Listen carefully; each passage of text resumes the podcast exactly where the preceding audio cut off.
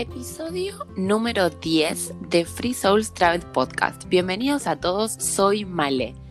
Hoy voy a entrevistar a Priscila, ella es Pri, es argentina de Buenos Aires, provincia, y hace un año y algo ya que está viviendo en Oslo, en la capital de Noruega, si no me equivoco. Sí, ¿no? Hola Pri, ¿cómo andás? Hola Male, primero que nada gracias por invitarme. Tuve eh, el placer de escuchar algunos de tus podcasts y me encanta ahora poder estar de este lado también para compartir de una manera distinta todo lo que significa esta vida de viajes y este alma viajera. Gracias a vos igual por, por sumarte, por aceptar y por coparte. Eh, y por aceptar y querer compartir tu historia, ¿no? Y tu, y tu experiencia, para que otras viajeras se animen eh, a hacer lo mismo, a apostar al amor extranjero también. Sí, eso también es parte del viaje que yo emprendí. Eh, y creo que está buenísimo. Muchas veces estamos, no sé, asustadas, el mundo parece tan grande.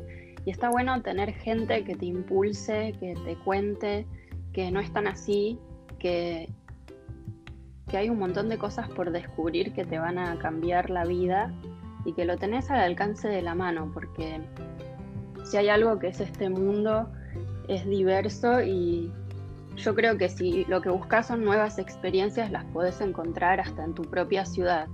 Tal cual. Así que inspirarse a empezar por eso y, después ir a donde te lleve a el, viento. Y la vida. Tal cual, comparto completamente todo lo que acabas de decir. Pero bueno, vamos a arrancar como con esta charla no me gusta decirle tanto entrevistas porque me gusta cuando es charla, contando, contándonos quién sos y cómo se despertó todo esto de viajar. Bueno, yo, como vos contaste, me llamo Priscila, tengo un Instagram que es una argentina en Oslo, porque es el lugar en donde me encuentro ahora. Eh, tengo 29 años y creo que mi historia de viaje es como mi historia de vida, un poco. Eh, porque creo que no es una cosa que te lleva a estar donde estás en este momento, sino una multitud de sucesos y personas que te marcan y, y, te traen a donde estás. Yo tengo la suerte de que tuve una familia que siempre estuvo muy consciente de la importancia de, de no quedarte en tu zona de confort y salir a conocer geografías, personas, historias en primera mano. Eh, creo que eso marcó mucho mi, historia, mis ganas de recorrer. Eh, al principio recorrimos mucho Argentina, que tiene de todo. Yo estoy totalmente enamorada de mi país. Es hermoso Argentina. Totalmente. Yo siempre le cuento a la gente acá que Argentina tiene todos los ecosistemas en un mismo país. Sí. Y es cierto, no exagero. No, yo digo lo mismo, ¿eh? Sí, parques nacionales que son de lo más lindo del mundo. No sé, entre mis preferidos está el Parque Nacional Iguazú en Misiones, ah, no. los glaciares. Es mi preferido, eh, las cataratas. Sí, es mi lugar preferido en el mundo. o sea, yo puedo estar viviendo en Irlanda en este momento, pero mi lugar favorito son las cataratas de Iguazú. Bueno, yo mi primer viaje de vuelta mientras estaba en Noruega, el lugar que le fui a mostrar a mi pareja, que después les voy a contar de eso, fue Misiones y el Parque eh, Nacional Iguazú. Pero también otros como los glaciares en Santa Cruz. Tal cual. Eh, no sé si has estado en Talampaya, en Chihualasto. Tenemos una diversidad geográfica y natural que es impresionante y también una historia y un montón de gente Sí, que, van a, que hacen, que hacen al país también, ¿no? Sí, que es muy interesante descubrir. Así que yo siempre tuve eso de, bueno, hay cosas para conocer hasta en tu misma ciudad. Nosotros cuando yo nací en Capital, pero me mudé varias veces durante mi infancia, pero uno de mis mejores recuerdos de vivir en la ciudad de Buenos Aires era que mm, cada fin de semana mi mamá eh, nos dejaba elegir, éramos tres, mi mamá, mi hermano y yo, cada vez uno elegía dónde íbamos a ir. Mi hermano y yo teníamos elecciones muy lúdicas, muy infantiles, pero mi mamá siempre elegía algún museo, eh, algún centro cultural y como que nos inculcó que hasta en tu propia ciudad puedes ser turista, turista. Conocer la historia, vivir de otra manera lo que te rodea. Y bueno, a lo largo de mi vida los viajes se, se fueron haciendo un poco más lejos. Claro. Eh, de repente, cuando yo tenía cinco años, viajamos a. Eh, mi mamá eh, hizo un máster en Costa Rica y viajamos ahí. De repente no era solo Argentina y Uruguay, que era lo que yo tenía más presente hasta el momento, sino. Claro. México, Costa Rica, se abrieron colores, sabores, gente con, con otro, con otra otro acento. Con piel, con otro, acento, con otro todo. Sí. Y creo que una vez que empezás, no importa la edad que tengas, no paras más. No paras, no. A mí lo que me pasó, yo de chica recorrí, eh, me acuerdo, eh, yo tengo 25, ay, casi digo 24, tengo 25. y de chica, toda mi vida recorrí, viajé por Argentina. Lo único que no conozco es el sur, pero las otras provincias creo que las conozco todas. O sea, el único que conozco del sur es Bariloche por el típico viaje de quinto claro. que nosotros hacemos. Pero después de ahí eh, recorrí absolutamente todo y, y me encantaba, me encantaba ir a la costa, me encantaba, no sé, era como para mí esperar las vacaciones de invierno o las vacaciones de verano para irme, porque aparte no lo hacíamos solo mi familia, sino que lo hacíamos con familias amigas, entonces éramos una multitud y, a mí, y éramos, imagínate, los hijos eran de mi edad, entonces era como todos juntos, todos amigos saliendo. Amaba, amaba irme de vacaciones dentro de Argentina, me encantó. Y siempre digo lo mismo, el norte, que lo que fui, eh, el norte nosotros en un momento íbamos a ir, esto fue en el 2006, y justo creo que una semana antes de partir fallece mi abuelo, entonces lo suspendimos.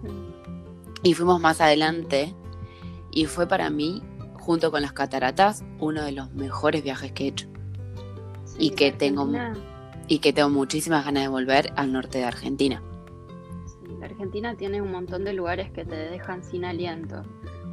Realmente, literal, te lo prometo. Y yo me emociono mucho cuando viajo y, y hay lugares que a mí me han emocionado hasta las lágrimas yo creo que que tenemos es increíble. Yo siempre digo lo mismo que vos dijiste de la variedad que hay en Argentina, porque yo siempre lo divido como el sur es la Europa, porque para mí es una mini, nunca estuve, pero lo veo como una mini Europa. Em, después empezás como a subir y cuando llegas al norte te encontrás con una Argentina, Argentina, o sea, su cultura, su música, sus empanadas, su comida, su... Yo soy amante del folclore aparte, el folclore argentino lo bailé toda mi vida. Entonces imagínate, me conecto de una manera cuando me conecté cuando fui al norte, que querer volver va a ser volver a conectarme con tus raíces. Y es como, sí, sí, igual en el llorar hasta las lágrimas, te lo entiendo. Sí, a mí me pasó la primera vez en las cataratas y en los glaciares, frente al Perito Moreno. Eh, siempre me lo intento aguantar, pero son esas emociones de los viajes que creo que habría que dejarlas ir porque... Yo creo que las, las emociones... Significa que sí. el viaje te atraviesa. Y eso, así es como hay que viajar, atravesada. Exactamente. atravesada en un buen sentido. Y yo creo que aparte hay que sentirlo y no decir, me, me quiero aguantar, no, largarlo. Largarlo. Que cuando se siente hay que mostrarlo, hay que sacarlo hay que, aparte es un llanto de emoción, de wow, de esto es hermoso, estoy acá, de disfrutarlo, digamos. De todo junto. Y bueno, vos entonces viajaste por Argentina, Uruguay, después hiciste con tu mamá Costa Rica, México. Y después, ¿qué ha sido otro viaje que te haya marcado? Bueno, y después, bueno, fui varias veces a Europa. Eh, creo que ese fue nuestro destino familiar más hecho mientras yo crecía, eh, porque tenemos familia. Eh, y conocí varios lugares que me encantan, pero creo que el viaje reciente que más me ha marcado fue hace unos años ir a, Egipto. Ese es mi viaje, mi viaje. El viaje más lindo que hice hasta ahora en mi vida es, fue a Egipto, me encantó. Fue prepararme para realmente un choque cultural que viajando en América Latina, que están nosotros, y viajando en Europa, sobre todo si uno viaja más en el sur, eh, no lo tenemos. Aunque hay muchas diferencias y siempre hay algo que aprender, esto realmente para mí fue un choque cultural y no lo viví como algo traumático, sino que ya desde el inicio del viaje me preparé eh, aprender de la cultura, hacer lo más posible para ser respetuosa, poder disfrutarlo. También tenía mucha incertidumbre de cómo iba a ser. Eso que estás eh, diciendo igual está muy bueno porque vos sabés que yo soy una chica que siempre en Instagram, que ahora no me lo estoy acordando, me parece que es ese buen turista, que siempre habla de esto, de que cuando viajas hay que respetar a la cultura. Sí. Que, y justamente Egipto, como vos decís, es tan diferente a nuestra cultura, que está buenísimo que hayas dicho me preparé para llegar allá y poder respetarla. Claro. Bueno, por ejemplo, una de las cosas que, que investigué, eh, me preocupaba mucho la temperatura, porque fuimos, ay, no me acuerdo ya en qué mes, pero un mes caluroso, donde va terminando la temporada más turística porque el calor se hace muy alto para estar en el desierto. Claro.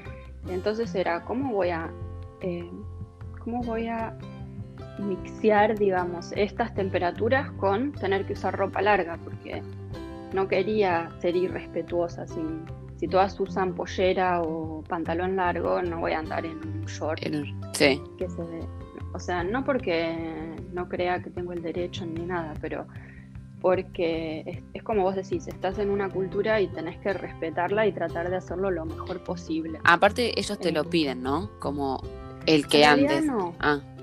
En realidad no, yo lo, hice porque a mí me pareció importante y después me encontré, por ejemplo, que a mí me daba mucha, un poco de temor la mirada de los demás, como sobre todo de, de los hombres, como me iban a mirar por ser diferente, ¿no? Claro. Eh, la verdad, nunca en todo el viaje nadie me miró. La gente súper respetuosa, súper, te juro que mucho más que en Argentina. Y después también eran muy respetuosos de las culturas de los visitantes. O sea que si como turista vos querías andar en un mini, en una mini falda o en lo que vos quisieras y te sintieras cómoda, no había problema. De hecho, también he estado en otros países como en Emiratos Árabes, donde fui a la pileta con mi bikini y había mujeres con Tapadas. traje de baño todo tapado y estaba todo bien porque son culturas mucho más abiertas de lo que nos imaginamos desde nuestro rinconcito del mundo. Claro. Eh, pero sí, creo que vale muchísimo la pena animarse y darse cuenta que en toda la diversidad que tenemos siempre vamos a tener muchos puntos en común y, lo vamos a pasar bien. Sí. si te, sí, sí, sí, te cuidas, te preparas, respetas a los demás. Lo más probable es que lo pases genial, los demás te respeten, conozcas cosas Tal cual. que no sabías. Que, que sea que tu mente sea tan abierta como para disfrutar una cultura distinta. Y no te digo vivir como, eh, como se vive en Egipto, pero mínimamente como eh, jugar sus reglas del juego. Una cosa así. No sé si. Sí, creo que. Sí, me explico, pero sí. Y vos este viaje me contaste que lo hiciste con tu abuela. Sí, mi abuela es mi gran inspiración viajera. Eh, en los últimos años viajamos muchísimo juntas mi abuela es una docente jubilada eh, que siempre también viajó en Argentina lo que tenía cerca y después de su jubilación hizo su primer viaje a Europa a conocer sus raíces em, y no paró más. No paró más. Le agarró el gustito. sí, viajó por muchos años con mi abuelo y cuando él falleció necesitaba nuevos compañeros de viaje. Claro. Así que eh, viaja mucho con amigas mi abuela está por cumplir 85 años y hizo viajes con todos sus nietos, que son muchos. Con todos viajó sola, con cada uno de los nietos, lo cual me parece fantástico. Eh, y yo tuve la suerte de, Fui a Egipto con ella, fui a Emiratos Árabes, fui a Marruecos. Esos fueron tres de mis últimos viajes con mi abuela. Todos con ella sobre 80. Que capaz uno se imagina, uy, ¿y qué hiciste, no? Claro. Pero hicimos de todo. No se privaron de, nada. No, para nada. Ella se cuidó siempre y yo siempre mantuve como el ojo. ¿Cómo estás? Claro. ¿Te agua? ¿Estás bien? Eh, pero ella tiene el alma viajera y no, claro la para nada. Es que está perfecto, también esa es una buena manera de, seguir. Cuando, cuando nos vino a visitar a Oslo un día caminamos más de 10 kilómetros. Wow. Cuando me di cuenta digo, ay, perdón, aún capaz que en mi ciudad, en mi casa, camino esto y estoy muerta. Pero acá, conociendo cosas, no puedo ni creer que lo hice porque ni lo siento, sí, estaba cansada. Claro. Pero es ese impulso que te da.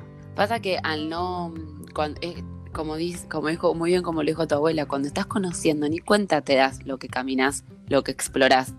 Porque es tanto, es todo lo nuevo, cada rincón, cada esquina es nueva que tenés esa emoción de seguir caminando y de seguir conociendo. Totalmente. Y bueno, sobre este tipo de viaje, yo creo que me faltan muchas cosas por hacer, pero he viajado sola, he viajado con amigas, he viajado con familia, he viajado con mi abuela de más de 80 años y te digo que de cada experiencia saco algo invaluable que me va a quedar para siempre y yo creo que todas las formas de viajar están buenas, no importa el presupuesto, no mm. importa nada casi. No. Como que ante la oportunidad de hacerlo y va a ser algo único. Eso yo lo tengo muy comprobado. ya vivido, ya lo sé. Y Pri, después de este viaje a Egipto volviste a Argentina y eh, hiciste la universidad ahí, ¿no? En, ¿O ya estabas en la universidad mientras? Ya estaba. Ah, ya estaba. Sí, yo estudié medicina, em, así que fueron varios años de estudio. Eh, y bueno, por suerte en, en las vacaciones dentro de ese estudio pude hacer este tipo de viajes. Claro. Em, pero sí, gran parte de mis últimos años de vida en Argentina transcurrieron en La Plata, donde estudié. Eh, y bueno, estudiando muchísimo porque, bueno, todas las carreras son piden mucho. Sí, de sentarse, etcétera, sí. Y vos después me contaste que mm, en tu último año, puede ser de facultad, que te viniste a España o una vez terminada la carrera. Y cuando estudiamos medicina, el último año normalmente se hacen prácticas hospitalarias. Que, mm, bueno, en Argentina es un poco trabajar con un tutor, con alguien que te, que te ayuda, te enseña, te explica y tiene responsabilidad, pero sobre lo que uno hace, ¿no? Pero se hace mucho, se hace mucho sola, Bien. Eh, pero esto se hace en todos los lugares del mundo. Y, por ejemplo, yo iba todos los días al hospital, rotando en diferentes servicios a practicar, básicamente. Mm. Y yo en ese momento ya venía viendo que se me terminaba la carrera, em, venía viendo lo que se me, veía, se me venía en el futuro, que, que creo que, bueno, era casi 100% seguro una residencia, que es la especialidad, que es muy demandante, que es muy... Eh, que consume mucho todo el tiempo, no hay mucho lugar a otros proyectos cuando se hace una residencia, sobre todo en Argentina. Eh, y me parecía como que no era mi camino todavía. Entonces ya venía pensando en irme a otro lugar. Y como te digo que Europa siempre se sintió tan cerca desde mi familia por tener familiares y amigos viviendo acá, eh, pensé, bueno, como que es un poco lo que quiero hacer, porque no quería quedarme tan cerca tampoco. Así que eh, planifiqué pedir eh, un inter, como una especie de intercambio con mi universidad y, otra para probar cómo era el sistema en Europa. Claramente en otras carreras es fácil irse a cualquier lado, pero en medicina hay que saber el, idioma porque se trabaja con pacientes. Claro. Así que bueno, elegí España y terminé en España, en Córdoba, durante unos meses. Qué hermoso. Y, sí, estaba allá y me di cuenta, sí, esto es lo que yo voy a hacer. Esto yo me, voy a, cuando termine la carrera me voy a venir porque porque mi viaje eh, de vida en este momento no es quedarme haciendo una residencia. No estoy preparada todavía para eso. Y, pensaba que me iba a ir a Holanda, donde tengo familiares, eh, porque también me quería, no sé. ¿Sos pariente de Máxima? En ese momento, no. Pero en ese tengo, tengo anécdotas graciosas igual porque cuando ella se casó, justo fuimos a Europa y en el avión viajaba el hermano, Ay, no me acuerdo quién más, me acuerdo, y después sí fuimos a dos lugares dentro de Holanda que estaban cerrados porque su familia los estaba recorriendo de manera privada. Ay, mira. Me acuerdo que hay un lugar que se llama, que es como hay eh, una ciudad hecha con legos en miniatura. Sí. Y yo tenía, era chica, teníamos una unas ganas de ir ahí. Claro. Cuando llegamos estaba cerrado, así que no me voy a olvidar de Máxima y su familia. Que me cerraron. que me cerraron. No, pero. Claro. Bueno, así que eso pensaba que, iba a hacer y, con esa mentalidad me fui a España y los fines de semana, cuando no tenía que estar en el hospital, recorría eh, dentro de España con la idea de al terminar también recorrer un tiempito más lo que pudiera. No tenía planes, era bueno, voy a ver qué, a quién conozco, qué hago, dónde quiero ir. y, así lo hice y al año siguiente me vine a vivir a Oslo. Te viniste a vivir a Oslo. O sea que vos te fuiste a España por temas de la universidad, por temas de carrera recorriste un poco, te volviste a Argentina, te recibiste y después te volviste a Oslo. Sí, ah, yo me volví en octubre, estuve unos tres meses en Europa y me recibí en diciembre y en febrero me vine a vivir a Oslo. Bien, o sea, esto fue más o menos como para guiarme con el año 2018. 2019. 2019 ya. Bien. Sí. Eh, no, sí, 2018. 2018 que teniste Europa y de 2019 que ya estás en... Que ya me Claro, que ya te mudaste. Bien. Sí. ¿Y cómo fue el mudarte a Oslo? ¿Qué es lo que te llevó que ya adelante un poquito igual? Y vos también, con tu pareja y tu novio, pero... Sí. ¿Cómo fue eso? ¿Cómo se conocieron? ¿Cómo...?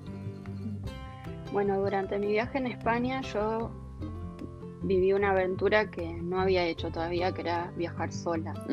Y me sentí desde el primer día con una libertad y, con una, no sé, siendo yo misma. Sí.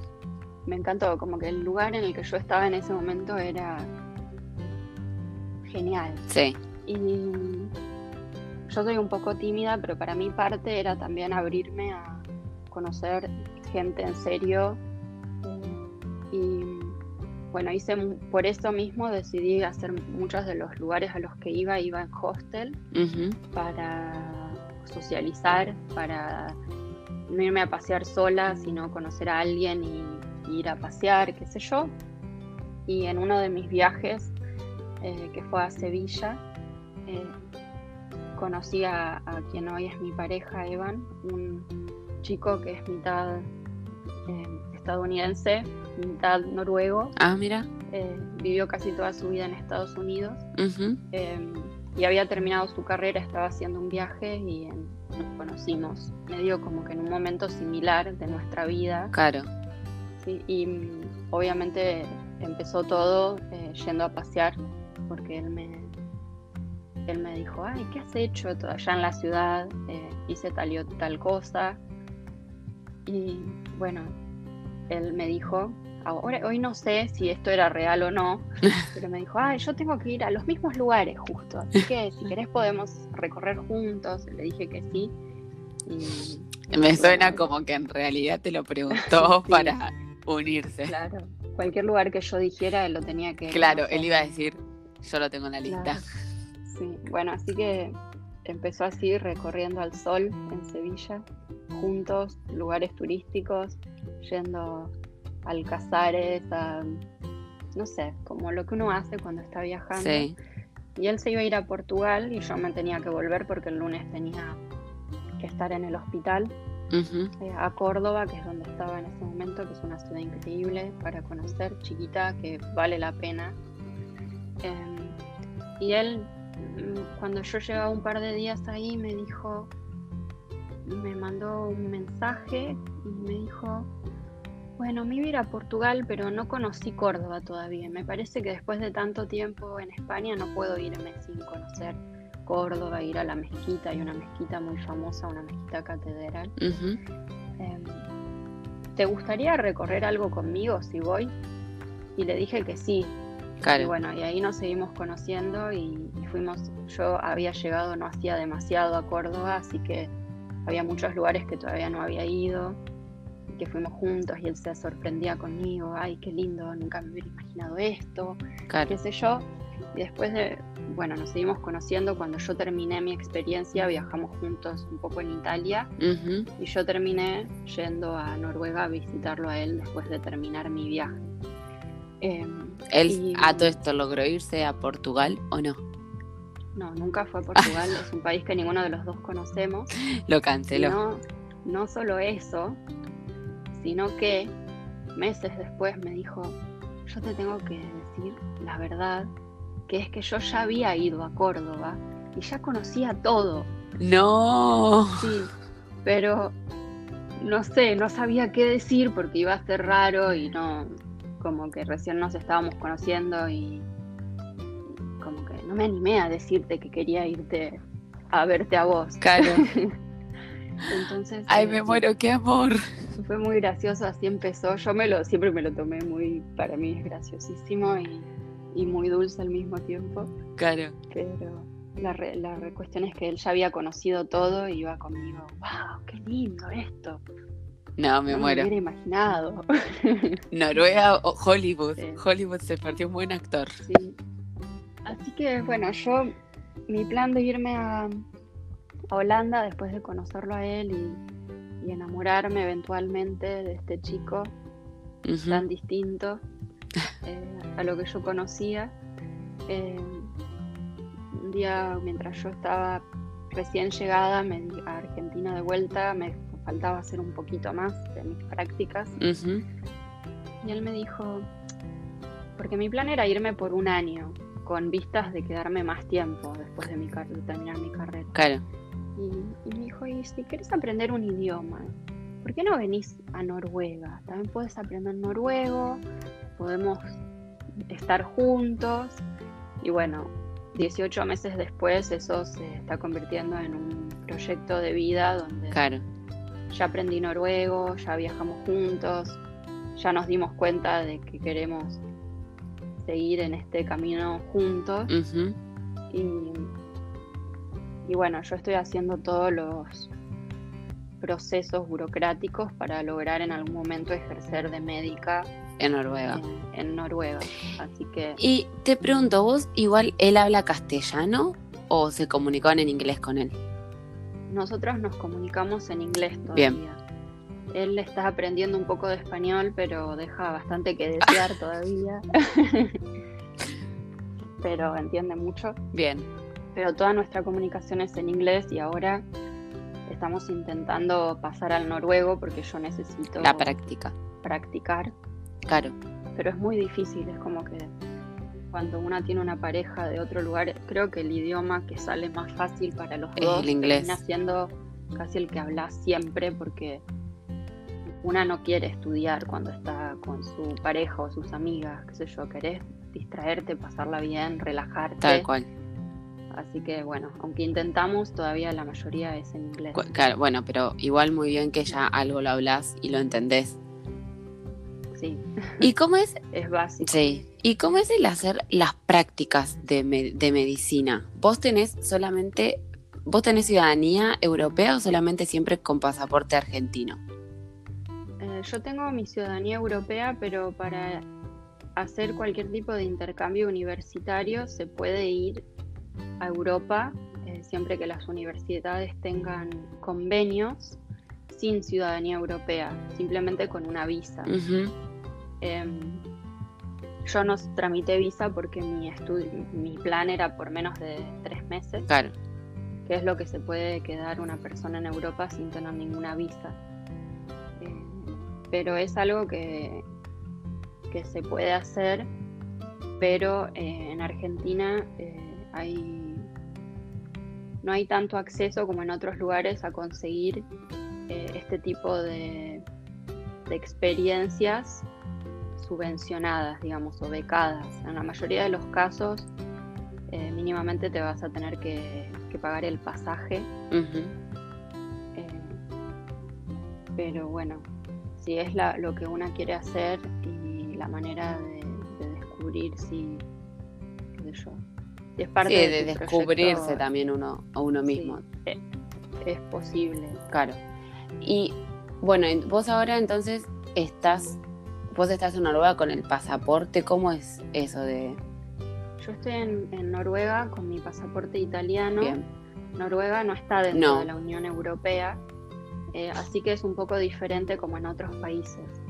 Eh, un ciudadano de Europa puede venir a, Noruega, pero se puede quedar solamente si tiene em, trabajo eh, luego de los seis meses, tenés seis meses para encontrar trabajo. Eh, o tenés que probar que tenés muchísima solvencia económica. Los países escandinavos son muy caros. Claramente no era mi, no era mi caso porque mis trabajos siempre fueron muy temporarios para poder estudiar. Eh, siempre me gasté toda la plata que junté. Entonces, bueno, mi poco, los primeros seis meses, fue encontrar un trabajo para poder quedarme eh, en Noruega. Acá me hice amiga de muchas personas latinas que vienen con una visa Work and Holiday, eh, que no es difícil de conseguir. Bien. Eh, pero hay países, por ejemplo, Dinamarca, que es mucho más fácil. Sí. Hoy Dinamarca está llena de personas de Argentina porque, porque realmente es una visa que al menos pre-COVID, era accesible. Sí, es mucho más accesible incluso que en Irlanda. En Irlanda también hay muchos argentinos, pero sé que sacar, yo estoy con pasaporte italiano, pero yo sé que sacar, em, por ejemplo, la Work and Holiday es re difícil porque los cupos son nada, pero sí, por ejemplo, la de estudiante hay muchos porque es ilimitado. Claro. En eso sí. Pero sí, entonces vos, bueno, estás ahí con el pasaporte, pudiste conseguir, digamos, trabajo, entonces te pudiste quedar. Sí. Conseguí y ahora, bueno, lo que es un proceso largo, pero tengo que, que aprender el idioma a, un nivel de excelencia eh, y ese es mi primer paso para conseguir autorización para trabajar de médica, que no es algo que pidan en otras eh, en otras más, digamos, es solo la medicina eh, normalmente o cosas que son muy legales. Claro. Eh, y pero, por ejemplo, con el tema título, lo tenés como que, no me sale la palabra.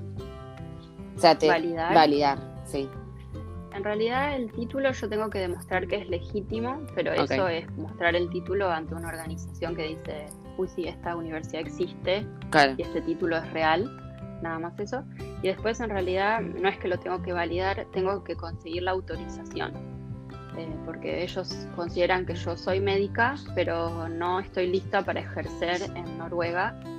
Eh, y cosas que piden, por ejemplo, es eh, tener un nivel excelente en el idioma, que si es un objetivo se puede conseguir. Yo empecé a estudiar los primeros meses como que no estaba en otro lado, adaptándome tratando de conseguir trabajo, no le puse energía a eso.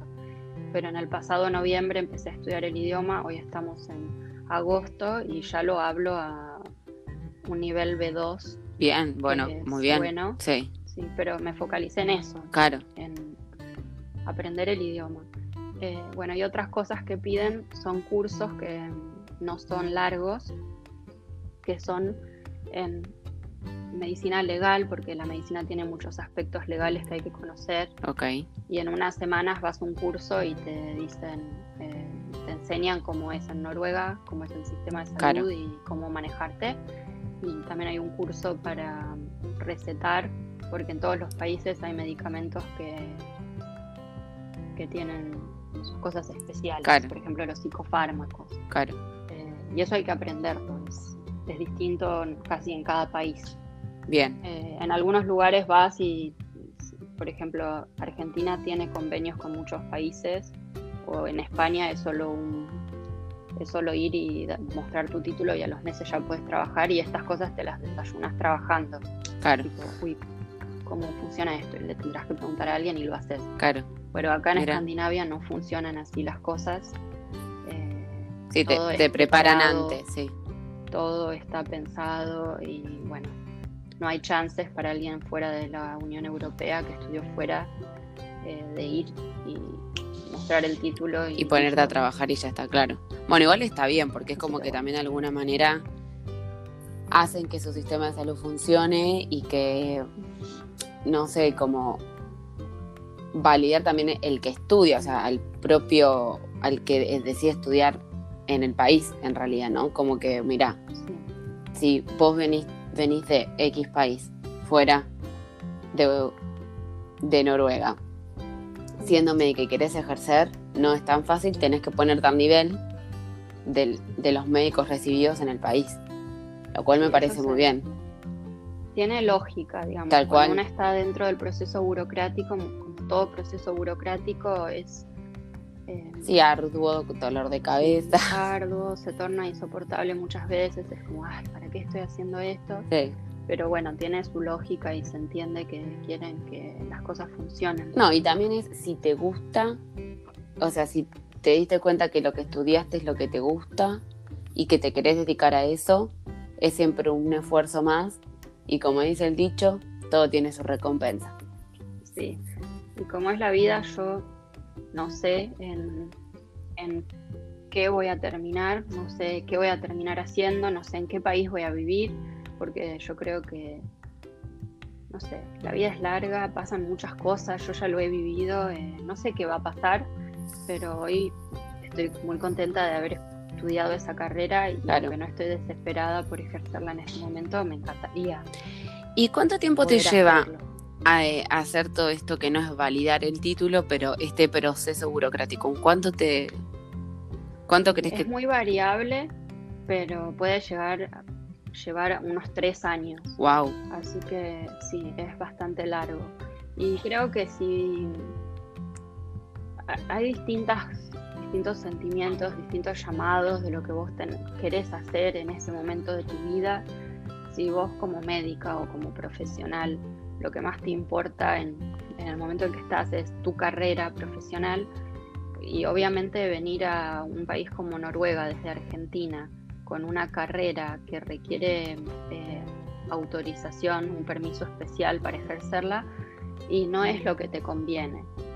Pero en mi proyecto de vida eh, no es mi prioridad. O sea, mi prioridad en mi vida es mi felicidad y es mi desarrollo personal. Claro. Entonces a mí como persona no me influye no me influyen estos tres años. Claro. Pero bueno, te digo, la mayoría sí, de hay personas que sí, claro. Que ahora están especializándose de cirujanas y cosas así. Es como ni loca paro mi carrera en este momento. Eh, claro. Nada. Sí, pero son elecciones que uno va haciendo igual. Sí, yo.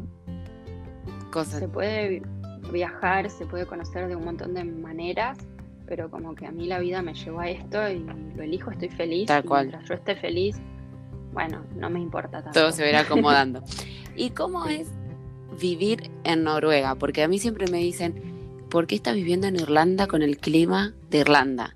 Yo te digo, Noruega es más frío. ¿Cómo es vivir? Es muy frío. ¿Cómo es vivir? ¿Cómo es la cultura? Bueno, no me imaginaba que iba a ser tan distinto a lo que yo conocía, pero la cultura escandinava es muy diferente a la nuestra, sobre todo viviendo en el país. Y el clima es parte, un poco causa de eso, de, cómo es la gente, cómo es la cultura. Eh, y, también nos afecta mucho, viniendo desde el centro de la Argentina o desde el norte, me imagino.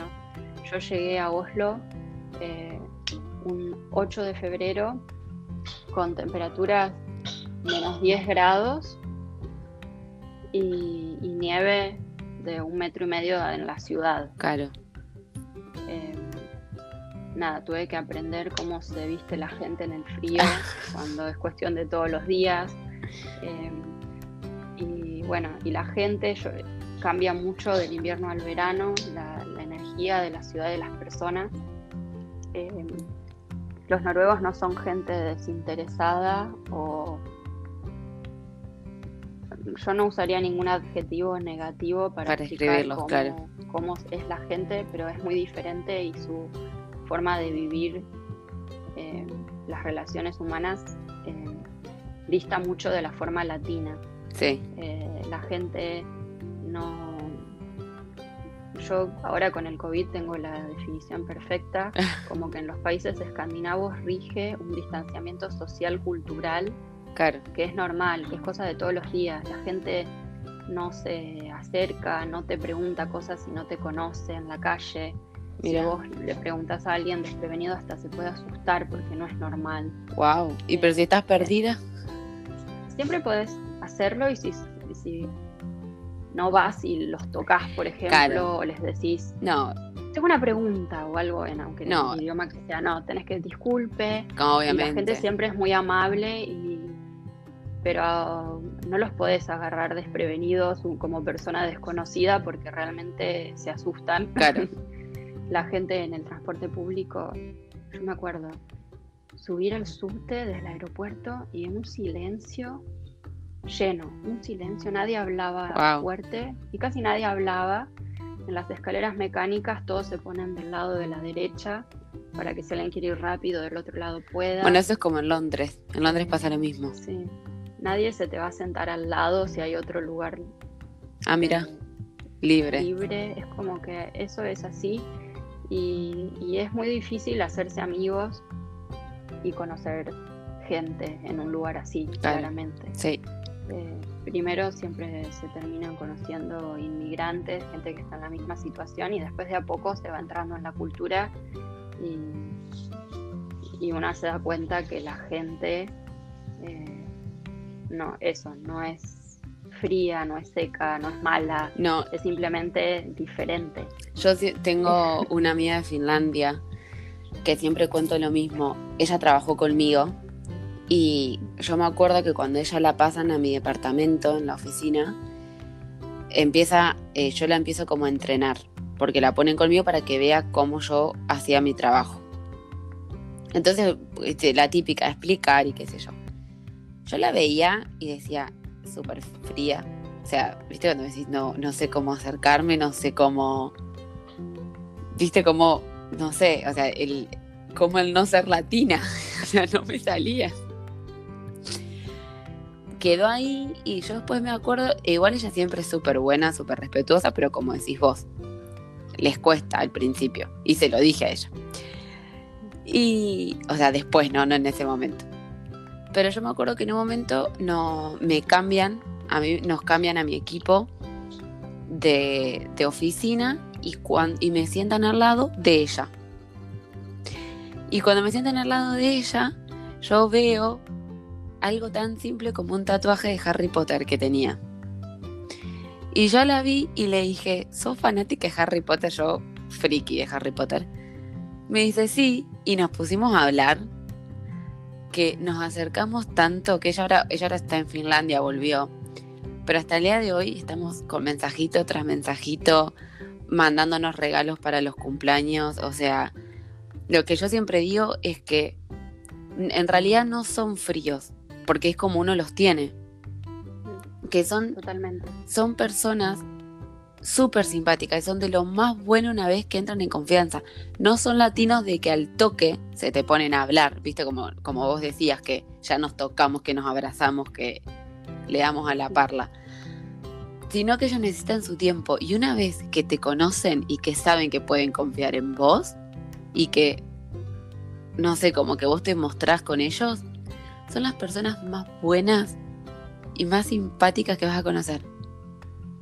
Y, yo tengo también la teoría de que la tendré que comprobar, pero me lo ha dicho gente que vive acá hace más, son esa clase de amistades que después duran toda la vida, porque una vez que se abrieron, eh, ya está. Sí, tal cual. Camino de ida. Y además también son personas muy generosas. Sí, eh, y la verdad que es difícil, no es lo mismo irse de Argentina, Italia o España que irse a un país escandinavo, es duro. tal cual.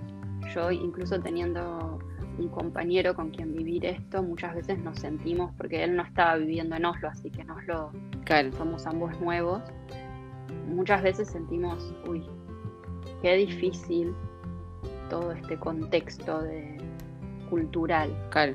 pero cuando te vas metiendo y vas rompiendo el hielo, Sí, lo vas disfrutando, te vas acercando, te, sentí, te empezás a sentir como uno más, totalmente. aparte. Bueno, Pri, no sé si querés agregar algo más o... No sé, fue realmente un placer hablar. A mí me cuesta mucho siempre seguir el hilo de algo, así que sé que fuimos saltando de un tema a otro. Espero que al escucharlo sea disfrutable y espero sobre todo que Súper informativo aparte. sí, a esas almas viajeras que, que todavía no han salido, como que a esas personas yo quiero decirles que, que se animen y que no se necesitan ir muy lejos para empezar a disfrutar eh, de viajar. Tal cual. Que empiecen por su ciudad, por su pueblo, por su país, por la gente que tienen cerca y, y que si lo tienen como prioridad lo vayan haciendo y quién sabe a dónde los va a llevar el mundo. Tal cual, que a disfrutar, agarrar la, mm, la cartera para irse al museo de la ciudad, la valija para irse al pueblito de al lado, Sí, la mochila para La- hacer dedos, si es como lo podés hacer, tal cual. pero hacerlo. Eh, salir a explorar, si están esas ganas de salir a explorar, que se queden y que el miedo no los retenga.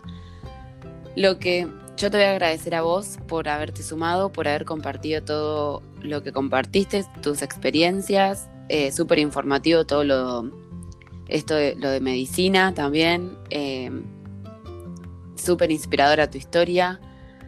Y lo que voy a repetir va a ser tu Instagram, que es una Argentina en Oslo. Así que vayan a seguirla, chusmeen su Instagram. Yo voy a repetir el mío, que es free.soulw, en Facebook como freesoulwm y el podcast Free Souls Travel Podcast. Eh, gracias Pri y a todos los que están del otro lado escuchándonos. Y espero, tengo muchas ganas de ir a hacer las, le- lo digo en inglés porque el castellano no me va a salir, Northern Lights. las auroras boreales, una cosa así. Eh, y tengo muchas ganas de hacerlo en Noruega. Así que bueno, cuando ande por ahí, te escribo y en una de esas nos, nos conocemos. Estaría buenísimo seguir esta conversación y estas conversaciones de vida cara a cara. Tal Así cual, que te espero para cuando siga el viaje. tal cual. Vamos a ver si lo se puede arrancar antes de fin de año. Pero bueno, veremos. Así que bueno, muchísimas gracias y nos estamos, estamos en contacto. Bueno, muchas gracias y gracias por la oportunidad de nuevo, Male. Adiós. Adiós.